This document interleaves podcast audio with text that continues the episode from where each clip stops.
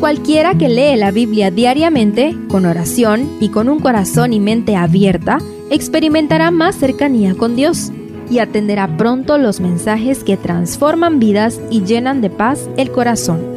Únete en la lectura de la Biblia en Reavivados por su palabra.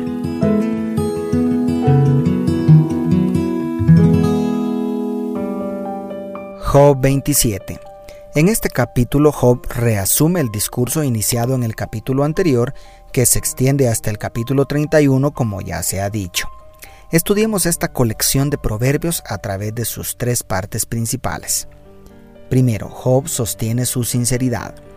Esta parte inicia en el verso 2 con una invocación del nombre de Dios en juramento. Es la primera vez que Job recurre a algo así de fuerte y luego reafirma su posición que no ha abandonado su integridad y que no tiene ningún pecado que confesar, aunque sus amigos lo habían presionado para que admitiera la culpa de sus desgracias. A pesar del dolor y de las circunstancias, Job no cae en el error de muchos de admitir culpas inexistentes bajo presión. En el verso 5 declara con la firmeza de un hombre de Dios, nunca acontezca que yo os dé la razón hasta la muerte mantendré mi integridad.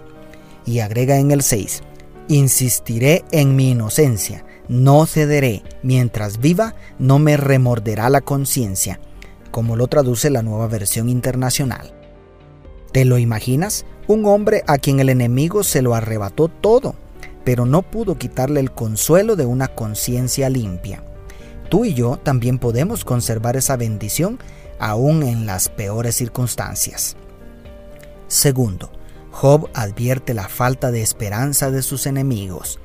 En el verso 7 introduce una nueva sección sobre los enemigos de Job. La censura es proverbial. Job ahora parece muy inspirado o quizá está citando pensamientos de otros sabios. Pero lo más asombroso para mí es el valor que le asigna a la relación con Dios. En el verso 8 pregunta, ¿qué esperanza tienen los impíos?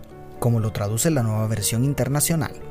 Ahora presta mucha atención a la respuesta que brinda a través de otras preguntas retóricas en los versos 9 y 10. ¿Escucha Dios su clamor cuando le sobreviene la angustia? ¿Acaso se deleitan en el Todopoderoso o claman a Dios en todo tiempo? Siguiendo la misma traducción. En los discursos anteriores, Job ha insistido en la triste realidad de las injusticias de esta vida, porque muchas veces el impío prospera y el justo sufre. Ahora vemos claramente que para Job eso no es el verdadero problema. Para él, la verdadera tragedia del pecado es el rompimiento de una relación estrecha con Dios. He allí la causa de la falta de esperanza de los impíos. Cuando nosotros pecamos, ¿qué es lo que más nos preocupa? ¿Que nos descubran? ¿Que vengan terribles consecuencias? ¿No debería ser lo más doloroso y preocupante el rompimiento del pacto? ¿No debería angustiarnos más el fallarle a aquel que nos ha amado tanto? Y tercero, Job admite el castigo para los impíos. Para culminar, a partir del verso 13, Job diserta sobre la consecuencia final del pecado. Esta es la sección más grande y aquí Job admite que ciertamente los impíos recibirán una justa retribución por sus pecados y su salario final será la muerte. La aparente contradicción con lo que Job ha dicho anteriormente sobre el castigo de los impíos en esta vida ha consternado a muchos eruditos, al extremo que algunos han sugerido que esta parte realmente la dijo Sofar. Pero no hay nada en el contexto para suponer algo así, tampoco para pensar que a estas alturas se retractó de todo lo dicho anteriormente mucho menos que estaba hablando en tono sarcástico como burlándose de las ideas de sus adversarios y tampoco para concluir que estaba hablando del juicio final. Sinceramente no es fácil encontrar una explicación completamente satisfactoria, pero la sugerencia del comentario bíblico adventista es muy buena y te la comparto. Parece que Job está empleando contra sus amigos los argumentos de ellos. En otras palabras, si ustedes dicen que los impíos deben sufrir, entonces el castigo del que hablan debería caer sobre ustedes por levantar falso testimonio contra mí.